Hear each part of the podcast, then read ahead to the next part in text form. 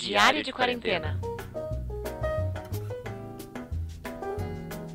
Olá, pessoal, sejam bem-vindos a mais um Diário da Quarentena. Hoje é dia 5 de setembro, primeiro dia de um feriado final de semana prolongado que a gente vai ter aí pela frente. É sábado seguido de sábado e de sábado, trazer uns assuntos diferentes. Esse sábado a gente vai falar sobre o que prendeu nossa atenção na semana. E começando, eu tenho o sentimento da semana ter o nome do ditado Maria vai com as outras. Por todo mundo que a gente vê reclamando de que tem gente saindo, mas na hora de ir pra praia, você vê a lotação lá, descendo a serra e nos pedágios. É, a gente tá vendo um monte de notícia de carros descendo, pessoas indo e se preparando para o feriado prolongado em outras cidades, na praia. Instagram cheio de pessoas também na praia, então estamos chegando naquele momento que as pessoas já não estão mais ligando pro que tem de segurança, para se cuidar, elas já estão querendo pensar no bem-estar próprio mesmo, sem pensar no coletivo. Isso vai pelo que a Lucy até comentou hoje comigo. E isso me lembra um TikTok que eu vi,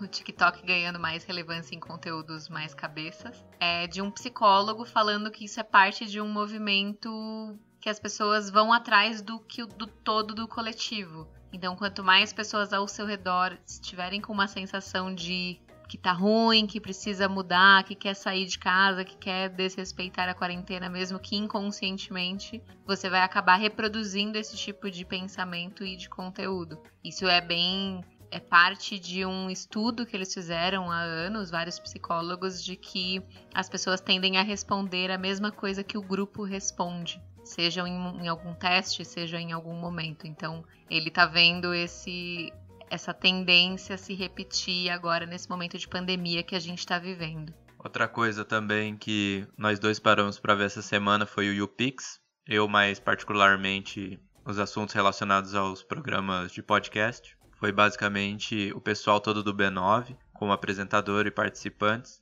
Teve o Spotify mesmo, a Globo, e um produtor de conteúdo do POC. Eu não achei que brilhou meus olhos, todo o conteúdo não foi muito relevante, teve alguns pontos bons, mais como atrair e reter o público, mas é um pouco mais voltado já para grandes produtores e com grande visibilidade.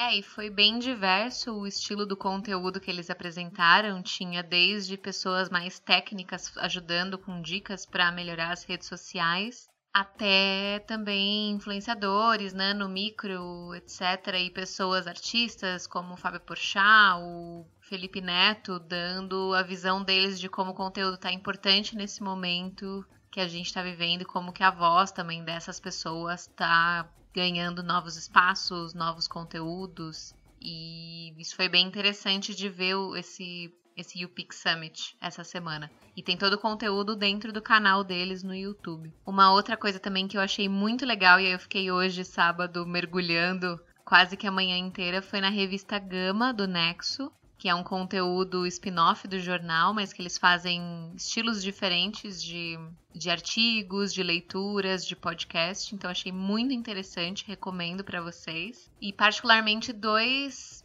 é, conteúdos me chamaram a atenção. Um deles foi da questão da Amazônia, que ele tinha um artigo que era O Brasileiro Não Conhece a Amazônia, e era dito por um especialista que passou mais de 15 anos estudando. E ele fez uma pesquisa, um estudo com pessoas de Manaus na cidade e elas não sabem a dimensão que tem a, a floresta amazônica dentro do estado. Então, o que dirá de nós aqui do Sudeste e de outras regiões do Brasil? E outro conteúdo também foi legal foi o podcast do Edu Schenberg, que ele falou bastante sobre a questão do medo e o uso de, de substâncias como o MDMA, que é popularmente o êxtase, para ajudar no tratamento de autoconhecimento e também promover espaços de segurança para as pessoas conversarem e tratarem os seus traumas. Então isso foi bem interessante e o Edu Schenberg é um dos pioneiros na luta na luta para a legalização da, da maconha, do uso de maconha recreativa e também do uso da ampliação do uso da maconha medicinal.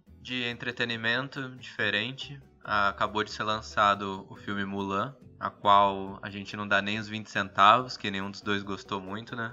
É, achei que faltou um pouquinho de roteiro ali.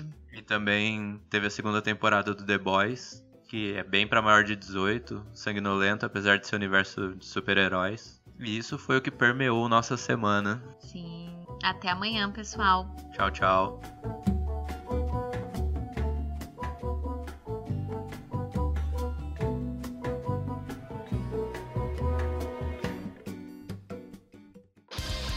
Energium Ilimitada, edições de podcast.